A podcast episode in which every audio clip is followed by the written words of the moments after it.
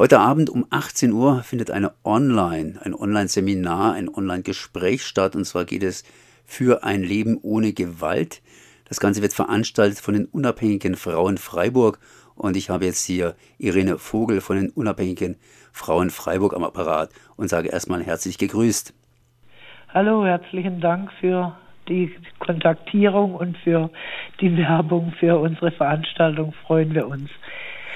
Äh, ja, wir haben äh, aus Frankfurt von äh, dem Gewaltschutzreferat der Stadt Frankfurt eine Referentin eingeladen, die ähm, arbeitet in der Koordinierungsstelle zur Umsetzung der Istanbul-Konvention in Frankfurt. Äh, die muss auch in Freiburg umgesetzt werden, wie im ganzen Land, weil die Bundesrepublik die Istanbul-Konvention 2018 ratifiziert hat. Da geht es um den Gewaltschutz äh, von Frauen und Männern bei häuslicher Gewalt und von Frauen und Mädchen ge bei Gewalt im öffentlichen Raum. Und äh, wir wollen in Freiburg auch so eine Stelle haben die auch im Haushalt beantragt äh, als eine Stadt für alle. Die JUPI-Fraktion hat sie auch beantragt. Äh, die wäre dann bei uns beim Referat für Chancengleichheit angesiedelt, also bei der Frauenbeauftragten. Und äh, wir haben jetzt eben die Frankfurterinnen eingeladen und wollten mal hören, wie es da zu der Stelle kam und wie weit die in ihrer Arbeit sind. Und dazu machen wir eine Online-Veranstaltung, zu der wir gerne andere Interessierte natürlich einladen. Äh, das geht dann so, dass man an mich eine Mail schicken müsste und dann würde ich den Link äh, zukommen lassen per Mail. Meine E-Mail-Adresse ist irene.vogel.yahoo.de. Irene.vogel.yahoo.de yahoo.de. Da können sich die Menschen, die heute um 18 Uhr bei der Online-Diskussion beziehungsweise erstmal Vortrag natürlich und dann anschließend der Diskussion dabei sein wollen, hier entsprechend einloggen. Äh, ich habe in der Pressemitteilung gelesen, dass es zwei Referentinnen gibt. Jetzt haben Sie erstmal gesagt, es gäbe nur eine oder ist es irgendwie ein Irrtum gewesen? Nein, äh, es war kein Irrtum. Ähm, die Stelle ist mit zwei Frauen besetzt in Frankfurt, aber die eine musste jetzt leider aus Krankheitsgründen absagen. Aber die arbeiten eng zusammen, also das ist kein Problem. Jetzt macht es eben nur eine Frau. In Freiburg selbst äh, wird hier wohl nur eine Frau die Stelle besetzen. Ist es genügend oder anders ausgedrückt, Freiburg ist Freiburg, aber man kann es natürlich auch ein bisschen größer sehen. Freiburg ist natürlich auch wie das Umland irgendwo von Bedeutung. Was für ein, ja, was für ein Gebiet soll denn eigentlich diese Frau abdecken? Ähm, sie soll tatsächlich erstmal nur das Stadtgebiet ähm, abdecken. Wir haben gedacht, wir starten mit einer 50-Prozent-Stelle ähm, natürlich arbeitet die Frauenbeauftragte ja auch an dem Thema und im Amt für Soziales und Senioren gibt es auch eine Stelle, die sich mit der kommunalen Kriminalprävention befasst. Das betrifft ja auch Teile äh, des Gewaltschutzes, also vor allem eben im öffentlichen Raum, aber auch bei häuslicher Gewalt. Ja, wir wollten mal damit starten. Das wird schwer genug werden, äh, diesen Antrag überhaupt äh, durchzusetzen, also dass wir da eine Mehrheit äh, bekommen, ist noch ziemlich offen, würde ich sagen. Ähm, von daher schauen wir mal. Also wenn es mit einer 50-Prozent-Stelle klappt, werden wir schon ganz glücklich. Wenn sich herausstellt, dass äh, das keinesfalls ausreichen würde, kann man da in zwei Jahren immer noch mal nachjustieren. Seit fünf Jahren äh, ist die Istanbul-Konvention in Deutschland geltendes Recht. Mit anderen Worten, äh, ja, Recht ist Recht, aber Recht bekommen ist was anderes. Man hat hier schon, das habe ich aus Ihrer Presseerklärung herausgenommen, äh, herausgenommen seit 40 Jahren äh, an diesem Gewaltschutz gearbeitet. Das ist natürlich nur erstmal so eine Zahl, 40 Jahre, aber ich entnehme dem ganz einfach, man ist schon länger dabei. Und äh, vor kurzem wurde das äh, oder das heißt, vor kurzem wurde beschlossen, das Frauentaxi zum Beispiel zusammenzustreichen, sprich eine Stunde äh, am Anfang und eine Stunde am Ende praktisch zu nehmen. Was sagt man denn dazu? Das heißt, wird hier mit Gewalt äh, gegen Frauen und Menschen generell hier eher vorangegangen oder geht es eher wieder zurück? Ja, das ist nicht ganz einfach zu beantworten. Wir sind auch nicht glücklich damit, äh, dass äh, dieser Vorschlag des Oberbürgermeisters eine Mehrheit gefunden hat, dass das Frauentaxi jetzt erst ab 11 Uhr nachts ähm, in Anspruch genommen werden kann und nur bis 5 Uhr morgens, weil äh, wir wissen genau, dass gerade so ältere Frauen eigentlich gern auch um 10 oder 11 rum wieder daheim wären. Und äh, dass ganz junge Frauen, Partygängerinnen, äh, natürlich auch äh, erst um 5 Uhr aus der Disco gehen und wenn das Hans Bunte ist, dann ist halt auch der öffentliche Nahverkehr äh, nicht ganz toll in die Stadt. Ähm, von daher hatten wir eigentlich auch beantragt, es bei den Zeiten zu belassen und wir wollten auch äh, verhindern, dass das Taxi von sieben auf zehn Euro hochgeht. Konnten wir aber nicht. Also die Mehrheit äh, stand hinterm Oberbürgermeister.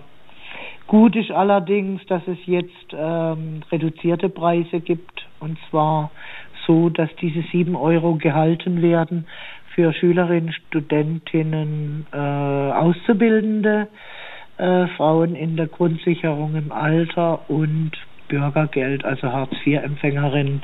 Und vermutlich ab Mai wird auch noch Wohngeld, wer Wohngeldempfängerin ist, wird auch noch mit berücksichtigt werden. Das ist noch nicht ganz klar. Ja, das ist das eine.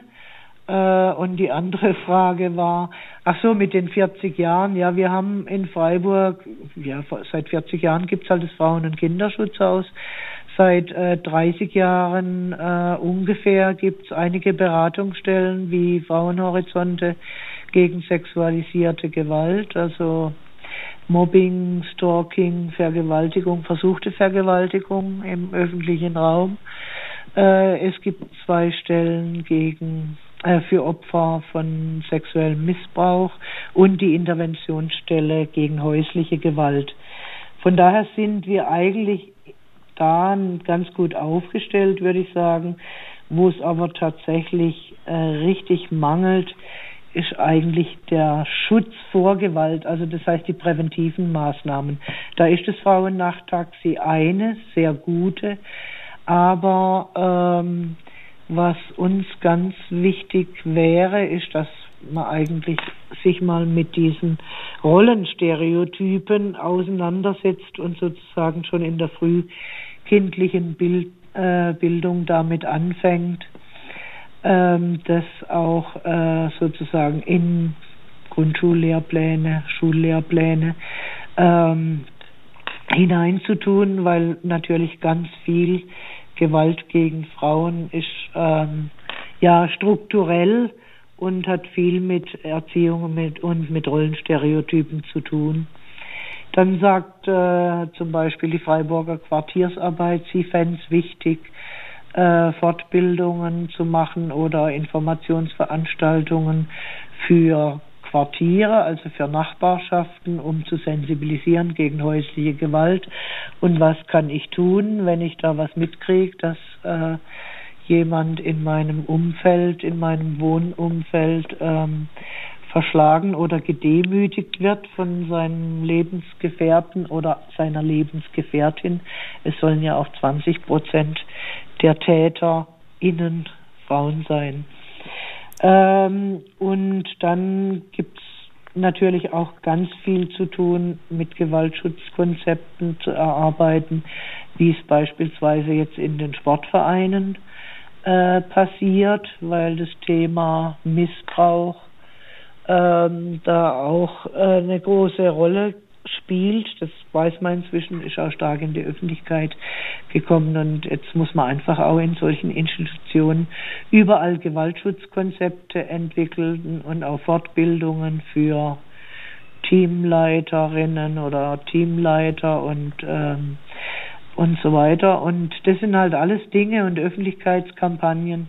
Es macht sich nicht von selbst. Dazu braucht es jemand, äh, wo das in die Hand nimmt und wo eben auch die gesamten ähm, Kriegsopfer Unterstützungseinrichtungen äh, vernetzt. Die machen ja zum Teil auch äh, Fortbildungen an Schulen oder auch äh, in äh, ja bei Institutionen.